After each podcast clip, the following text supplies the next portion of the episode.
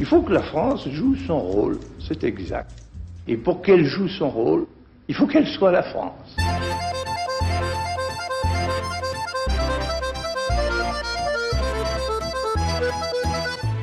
Richard Verly, bonjour.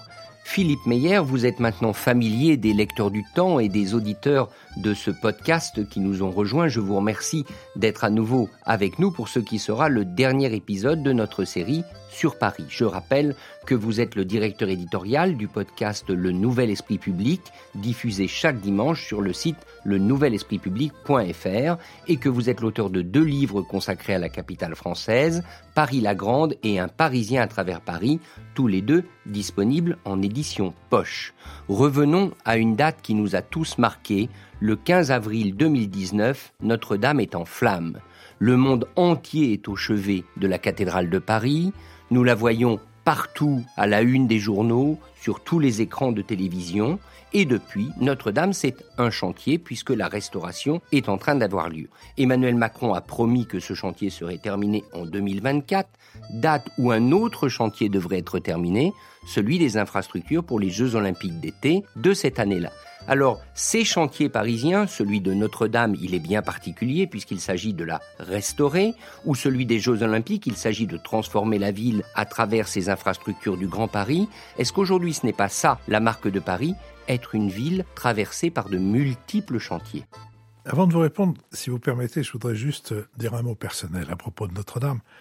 Je vous ai cité, quand on s'est vu la première fois, cette phrase de Montaigne, pareil à mon cœur dès mon enfance, et qui se termine par je l'aime jusque dans ses verrues et dans ses taches. C'est ma propre histoire avec Paris. Je ne suis pas né à Paris, je suis né à 15 kilomètres, et c'est quelquefois bien plus loin que d'être né à 1500 kilomètres. Je m'y suis installé dès que j'ai pu, c'est-à-dire à peine euh, passé 15 euh, ans et demi, pour y faire des études, et je n'ai cessé de développer mon amour de cette ville, avec ce qu'il peut y avoir de déception, ce qui a donné lieu au livre dont vous avez parlé, même à un spectacle et à un certain nombre d'autres choses. L'incendie de Notre-Dame, ça m'a donné l'impression que j'avais à travers le monde une myriade d'amis, de camarades en tout cas, de frères et de sœurs, pour qui Paris avait la même signification que pour moi. C'était extrêmement impressionnant. D'abord, c'était impressionnant parce que physiquement, on était saisi, on était étreint littéralement, on avait les larmes aux yeux et souvent elles coulaient, comme si vraiment il s'agissait de quelqu'un qui était en train de, de mourir sous nos yeux. Et puis ensuite, de partout, des gens que quelquefois vous n'aviez pas eu depuis très longtemps, qui vivent euh, au Chili, qui vivent au Canada, qui vivent au Japon, qui vous téléphonent ou qui vous envoient un courriel comme ils le feraient s'ils avaient appris euh, la disparition de quelqu'un qui vous est cher.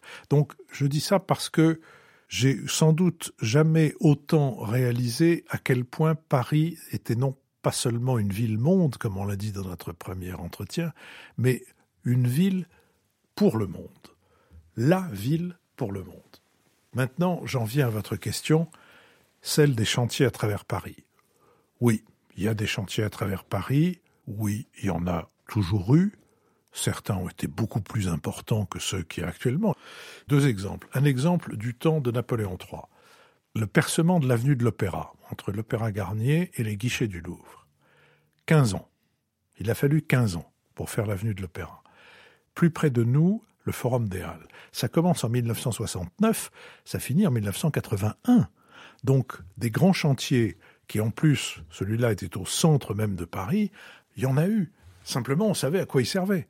C'est la seule différence avec aujourd'hui, où il y a au fond beaucoup de petits chantiers, il n'y a rien d'extrêmement important. Et d'ailleurs, les grandes constructions récentes ont été faites plutôt à la périphérie de Paris. Je pense au tribunal, par exemple, d'instance de, Paris, ou à ce qui se passe du côté des Batignolles, sur des terrains vagues qui appartenaient à la SNCF. Donc, tout ça, les travaux les plus grands ne gênent pas beaucoup les Parisiens, même quelquefois ne les gênent pas du tout. Et les autres travaux qui parsèment la ville sont des travaux dont on ne sait absolument pas qui les maîtrise.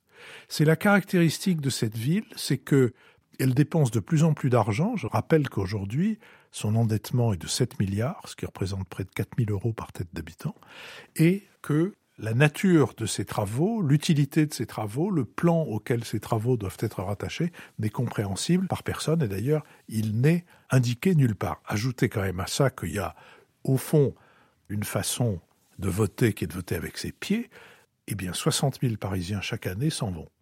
et ne sont pas remplacés. Je ne parle pas de dire que le déficit de population de Paris, c'est chaque année 60 000 personnes. Je peux, moi, personnellement, citer beaucoup d'exemples qui me sidèrent quand je connais euh, certains amis qui ont quitté Paris et dont je sais quel était l'attachement à cette ville. Je me dis, qu'il fallait vraiment que la vie leur soit devenue insupportable. Il y a un terme difficile à éviter quand on vient à Paris aujourd'hui, c'est celui de Grand Paris c'est le terme qui désigne ce chantier destiné, je crois, à accoucher d'à peu près 200 gares autour de la ville pour mieux la connecter à sa banlieue. On nous présente ça comme le grand projet d'avenir. C'est au fond la naissance d'une mégapole. Vous, Philippe, qu'est-ce que vous en pensez? Est-ce que ça a du sens? Écoutez, beaucoup de choses auraient du sens. L'amélioration des liaisons entre les différentes villes de banlieue, ça aurait beaucoup de sens et ce serait extrêmement profitable pour la, vie des banlieusards et aussi pour la vie des Parisiens. Mais franchement, de voir un plan qui me fasse comprendre ce que c'est que le Grand Paris, non, je ne le vois pas. Donc je ne peux pas vous dire que j'ai un avis. Ce que je vois par contre, c'est que les travaux de base, c'est-à-dire ceux qui sont conditionnés non pas par la réalisation du, Grand Paris, mais par les Jeux Olympiques de 2024, et notamment le métro, ne semblent pas devoir aboutir à temps. Voilà. Presque chaque semaine, le Canard enchaîné publie des documents qui font un peu euh, douter de notre capacité à terminer ces travaux à temps. Alors, je voudrais parler avec vous de trois sujets douloureux, on va dire, ou en tout cas compliqués quand on habite à Paris. Le premier, c'est celui des infrastructures et notamment de transport, avec un métro dont la densité est très importante, mais dont on a l'impression qu'il est vieillot, il n'y a pas d'escalier roulant, beaucoup de personnes âgées s'en plaignent. Est-ce que là, selon vous, il y a un enjeu majeur et est-ce qu'il faut le traiter? Deuxième question, c'est celui évidemment des vélos. L'avenir de Paris, comme beaucoup d'autres villes européennes, semble être celui des pistes cyclables. Est-ce que c'est faisable, sachant ce qu'est Paris et ce que sont les Parisiens? Et enfin, troisième sujet, la disparité sociale, parce qu'aujourd'hui, eh bien, est-ce que Paris n'est pas condamné à devenir soit une ville trop cher et donc qui évacue ses classes moyennes, mais peuplé peut-être de gens qui bénéficient de différentes prestations sociales. Ce sont des choses dont on parle beaucoup dans les journaux quand on est ici en France. Donc premier sujet, le métro, est-ce qu'il est encore à la hauteur?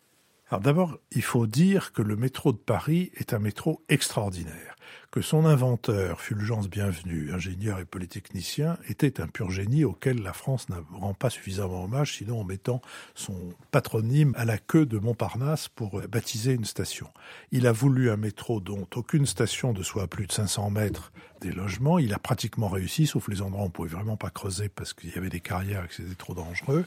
Les correspondances sont tout à fait remarquables. Et vraiment, une des raisons pour lesquelles longtemps Paris a été viable, ça n'est pas à cause des percées d'Haussmann qui rendaient facile la circulation automobile par la suite, c'est à cause du métro.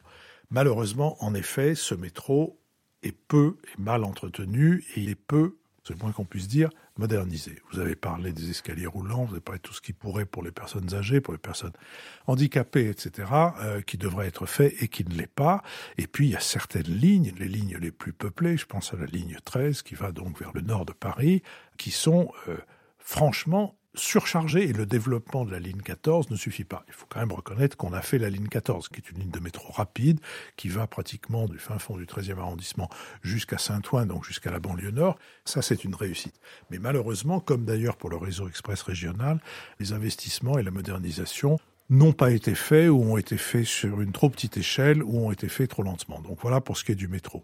Alors, votre autre question? Le vélo. Est-ce que demain, Paris sera Amsterdam? D'abord, euh, je ne sais pas si vous avez déjà essayé de monter la rue des Pyrénées, mais à Amsterdam, je ne vois pas l'équivalent de la rue des Pyrénées. Les Hollandais n'auraient pas des vélos aussi lourds et avec si peu de vitesse. Donc, euh, Paris, euh, d'accord, je veux bien que le vélo électrique modifie la donne et peut-être en effet euh, ça va euh, faire de Paris une ville où il y aura davantage de vélos. Maintenant, aujourd'hui à Paris, le problème du vélo ou de la trottinette ou des autres modes de développement de cette nature, c'est l'incivilité de ceux qui utilisent le vélo ou qui utilisent la trottinette, c'est-à-dire qui se croient absolument des princes en exil qui sont chez eux, enfin des princes en exil qu'on traite comme si on voulait leur faire sentir qu'ils n'étaient pas des gens importants. Alors c'est ça qui est terrible parce que vous voyez, il y a une absence de respect des gens. Enfin, quand même, je veux rappeler que Jacqueline de Lubac, l'ancienne épouse de Sacha Guitry, euh, l'actrice magnifique de Désiré, elle a été tuée par un vélo euh, qu'il a renversé, etc. Mon ami René de Obaldia, quand il avait 90 ans, il a été renversé par un vélo qui s'est courageusement enfui. Et les, les, deux filles, les deux infirmières qui ont tué une femme euh, à trottinette et qui sont elles aussi courageusement parties. Il y a aussi des accidents d'automobile, Philippe. Non, d'accord, mais ça, il y en a toujours eu. Et je ne dis pas que les automobilistes deviennent des saints parce que les gens qui conduisent des vélos sont des cochons. Mais le fait d'avoir un peu plus de cochons avec un peu moins de roues, ça m'arrange pas non plus. Moi, j'ai célébré le vélo dans le premier livre que j'ai publié sur Paris. Je vais finir par le regretter. Il y a une arrogance du cycliste qui n'est pas acceptable. Et d'une manière générale, il y a dans cette ville un ensauvagement et c'est un ensauvagement entre bourgeois. Ce sont des bourgeois qui sont de moins en moins civilisés, de moins en moins éclairés, et de plus en plus pousse-toi de là que je m'y mette. Et ça, c'est insupportable. Et ça, c'est une des raisons qui vraiment pourrait euh, euh, rendre Paris euh, vraiment odieux. Et ça, je crains que ça ne s'arrange pas. Ajoutez à ça que les réformes de Mme Hidalgo. Anne Hidalgo, maire de Paris, et comme on le sait, candidate du Parti socialiste à la présidentielle. Donc les récentes réformes de circulation de Mme Hidalgo ont provoqué des concentrations de véhicules qui d'une part sont extrêmement mauvais pour la pollution, mais surtout provoquent des comportements, des énervements chez les gens qui se traduisent pour le moment par une multiplication de l'utilisation des avertisseurs sonores, des klaxons, qui sont interdits à Paris depuis 1954, entre parenthèses. C'est très pénible. Je veux dire, si cette ville devient bruyante et en plus s'il y a une forme d'agressivité entre euh, les différents modes de circulation, je pense que cette ville va, euh, est en train de perdre beaucoup de ses atouts. Je rappelle que désormais, la circulation est limitée à 30 km heure à l'intérieur de Paris. Et Philippe, je voulais terminer avec le portrait social du Paris d'aujourd'hui. On a deux impressions qui cohabitent. La première, c'est celle d'une ville devenue très chère, tellement chère que les familles des classes moyennes doivent la quitter.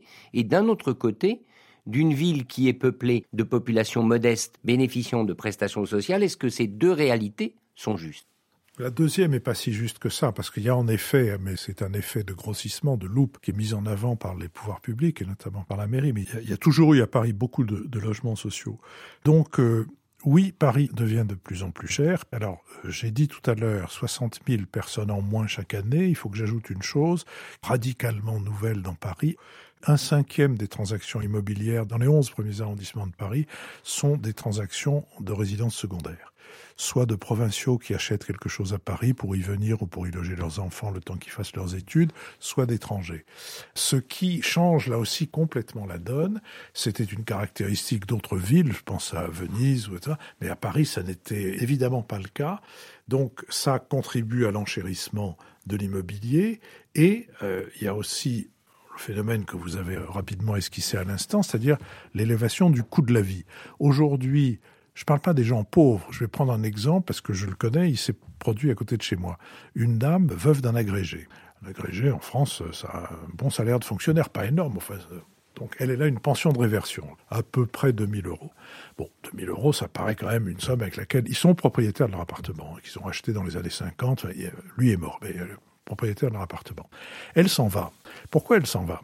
Parce que dans le quartier qu'elle habite, qui est le centre de Paris, le deuxième arrondissement, les prix des denrées dont on a besoin tous les jours sont de plus en plus élevés et qu'elle n'arrive pas à suivre. Parce qu'en plus, l'appartement qu'elle a acheté est frappé d'un impôt particulier qui est l'impôt sur la fortune immobilière. Ça n'a absolument aucun sens. On lui dit, Madame, votre appartement que vous avez payé 300 000 euros en euros constants, aujourd'hui, il vaut 2 millions d'euros. Donc, bing, payez quelque chose là-dessus. Et elle finit par s'en aller.